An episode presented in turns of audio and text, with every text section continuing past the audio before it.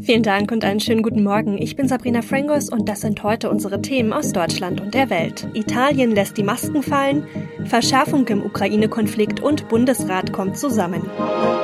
In Italien fallen die Masken, also ab heute müssen die Bürger dann im Freien keinen Mundschutz mehr tragen, wenn sie Abstand halten. Und nicht nur das, auch die Partyszene kann wieder aufatmen. Claudia Wächter mit den Infos aus Rom. Die Italiener zeigen also Gesicht und tanzen wieder, Clubs und Diskotheken öffnen nach einer, ja, gefühlten Ewigkeit. Sind jetzt eigentlich alle in Freedom Day Stimmung?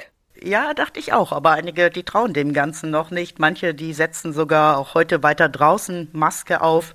Drin ist sie eh Pflicht, aber klar, vor allem die Jüngeren, die tanzen sich jetzt natürlich den ganzen Frust aus der Seele, auch wenn Clubs und Diskos hier nur halb voll sein dürfen. Es gilt auch 2G, aber egal, die Corona-Kurve fällt steil ab und ähm, die nächsten Lockerungen, die sind in Sicht. Und während in Italien die Corona-Maßnahmen gelockert werden, drohen die Proteste gegen die Corona-Politik in Kanada weitreichende Konsequenzen für Wirtschaft und Grenzverkehr des Landes zu verursachen. Denn angesichts der anhaltenden Blockade der wichtigen Brücke zur amerikanischen Metropole Detroit waren nämlich unter anderem die Autobauer Ford und auch Toyota gezwungen, ihre Produktionsstraßen teilweise zu stoppen. Tina Eck ist in Washington und weiß mehr. Es ist eine völlig neue Protestwelle mit Lastwagen und Blockaden auf wichtigen Durchgangsstraßen gegen Impfungen und Pandemiebeschränkungen. In Kanada sind seit Tagen tausende Demonstranten auf den Straßen. Teile des Zentrums der Hauptstadt Ottawa waren blockiert und über die Grenzbrücke im hohen Norden fließt ein Viertel des gesamten Handels zwischen den USA und Kanada. Jeder Blockadetag bringt hunderte Millionen Dollar Verluste. An diesem Wochenende planen amerikanische Trucker in Los Angeles einen ähnlichen Kreuzzug Richtung US-Hauptstadt Stadt. Sie werden mit Bangen erwartet. Bundeskanzler Olaf Scholz hat den baltischen NATO-Partnern den Beistand Deutschlands versichert. Das Baltikum sei unmittelbar betroffen von besorgniserregenden Militäraktivitäten Russlands, sagte Scholz nach einem Treffen mit den Spitzen der drei Staaten Estland, Lettland und Litauen in Berlin. Die gemeinsame Haltung sei eindeutig. Wir sind geschlossen und entschlossen, sagte Scholz. Diana Kramer hat die Infos. Die drei baltischen Staaten fühlen sich durch Russland bedroht und fordern deshalb eine Stärkung der NATO-Ostflanke und eine stärkere Rolle Deutschlands bei der Lösung des Konflikts. Der Bundeskanzler hatte sich Anfang der Woche dazu bereits mit US-Präsident Biden und auch den Präsidenten Frankreichs und Polens beraten. Die Botschaft, man stehe zusammen und erwarte von Russland Schritte zur Entschärfung der Lage. Die zeichnen sich bislang allerdings nicht ab. Ein Gespräch mit Vertretern Russlands und der Ukraine in Berlin ging ohne konkrete Fortschritte zu Ende. Im März soll es hier hier ein weiteres Treffen geben. Angesichts des Konflikts mit Russland hat US-Präsident Joe Biden amerikanische Staatsbürger in der Ukraine mit Nachdruck zum Verlassen des Landes aufgefordert. Denn falls es zu einer russischen Invasion der Ukraine kommen sollte, wäre ein Evakuierungseinsatz mit Hilfe von US-Truppen undenkbar, sagte Biden dem Fernsehsender NBC. Tina Eck ist in Washington und weiß mehr. Das US-Außenamt warnt schon seit Tagen und Wochen, dass US-Bürger die Ukraine verlassen sollten. Auch die US-Botschaft dort hat schon Personal reduziert. Biden legt nun noch mal nach. Ein Evakuierungseinsatz mit US-Militär käme einem Weltkrieg gleich, wenn Amerikaner und Russen dabei womöglich aufeinander schießen würden, sagte Biden. Die USA haben in Polen und Rumänien Soldaten stationiert. Weitere Einheiten stehen in Bereitschaft. Biden warnte erneut, bei einem Einmarsch Russlands könnten Dinge leicht außer Kontrolle geraten. Er werde US-Bürger keiner Gefahr aussetzen. In Berlin kommt heute der Bundesrat zusammen und das wichtigste Thema ist natürlich der Nachtragshaushalt 2021. Und Bundeskanzler Olaf Scholz ist zu Besuch und will auch eine Rede halten. Johanna Theimann mit den Infos. Es ist der offizielle Antrittsbesuch von Bundeskanzler Olaf Scholz. Nach seiner Rede wird sich die Länderkammer mit dem ersten Gesetzentwurf der neuen Ampelkoalition befassen, dem umstrittenen Nachtragshaushalt 2021. Es geht um 60 Milliarden Euro, die als Kredite schon genehmigt, im letzten Jahr aber nicht mehr gebraucht wurden. Nun soll das Geld umgeschichtet werden. Die Union hält das allerdings für verfassungswidrig und hat vor dem Bundesverfassungsgericht geklagt.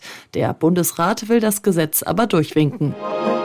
In unserem Tipp des Tages geht's um Auto-Apps. Apps im Handy, ja, die kennt sicherlich jeder Smartphone-Besitzer.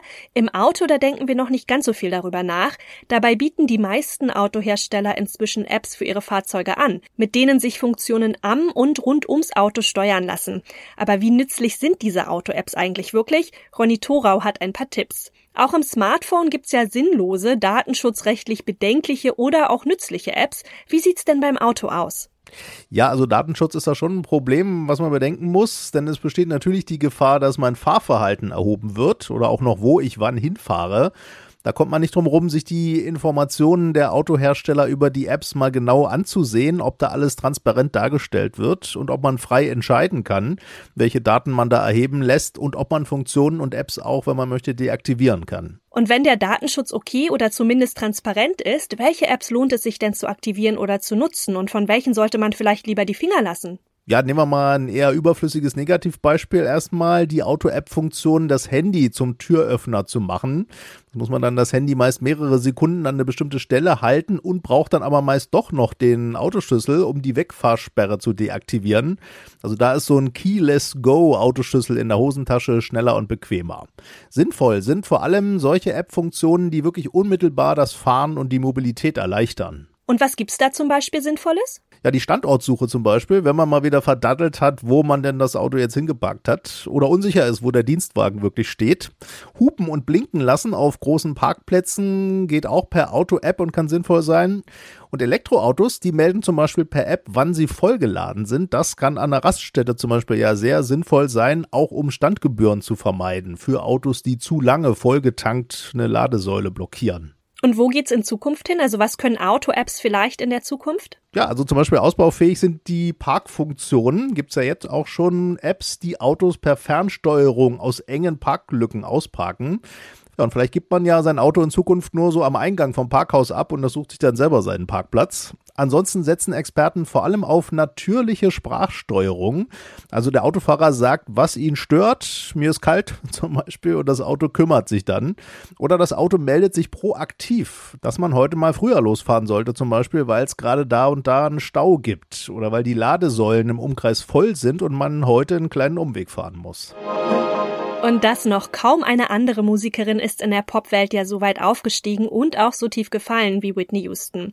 Heute jährt sich der tragische Tod der Jahrhundertsängerin zum zehnten Mal. Tina Eck mit den Infos aus den USA. Kaum vorzustellen, dass der Tod von Whitney Houston schon zehn Jahre her ist. Sie hatte ja Alkoholprobleme und auch Drogenprobleme. Aber wie starb sie mit 48 Jahren eigentlich so plötzlich?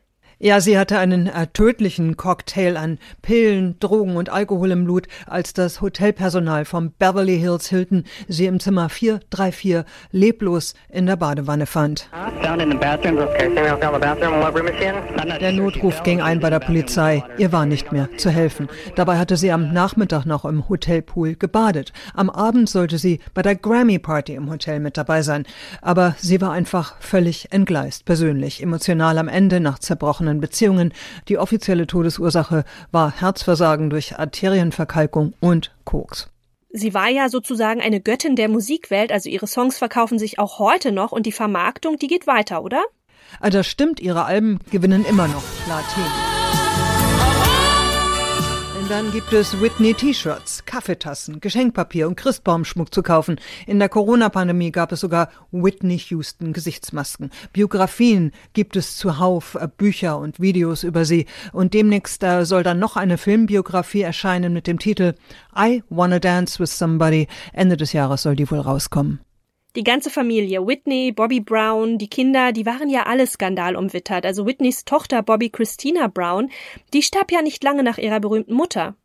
Ja, nur drei Jahre später wurde auch die 22-jährige Bobby Christina mit Drogen und Alkohol im Blut in der Badewanne gefunden. Dann starb vor zwei Jahren auch Bobbys Ex-Freund Nick Gordon, der an ihrem Tod hatte schuld sein sollen, auch an einer Überdosis. Es war wirklich ein tragisches Ende einer ganzen Familie, einer Frau, die wie eine Göttin verehrt wurde und wie ein Engel sang. Äh, Whitney und ihre Tochter haben auf einem Friedhof in New Jersey nebeneinander die letzte Ruhe gefunden. Auf dem Grabstein steht I will always love you. Das war's von mir. Ich bin Sabrina Frangos und ich wünsche Ihnen noch einen schönen Tag.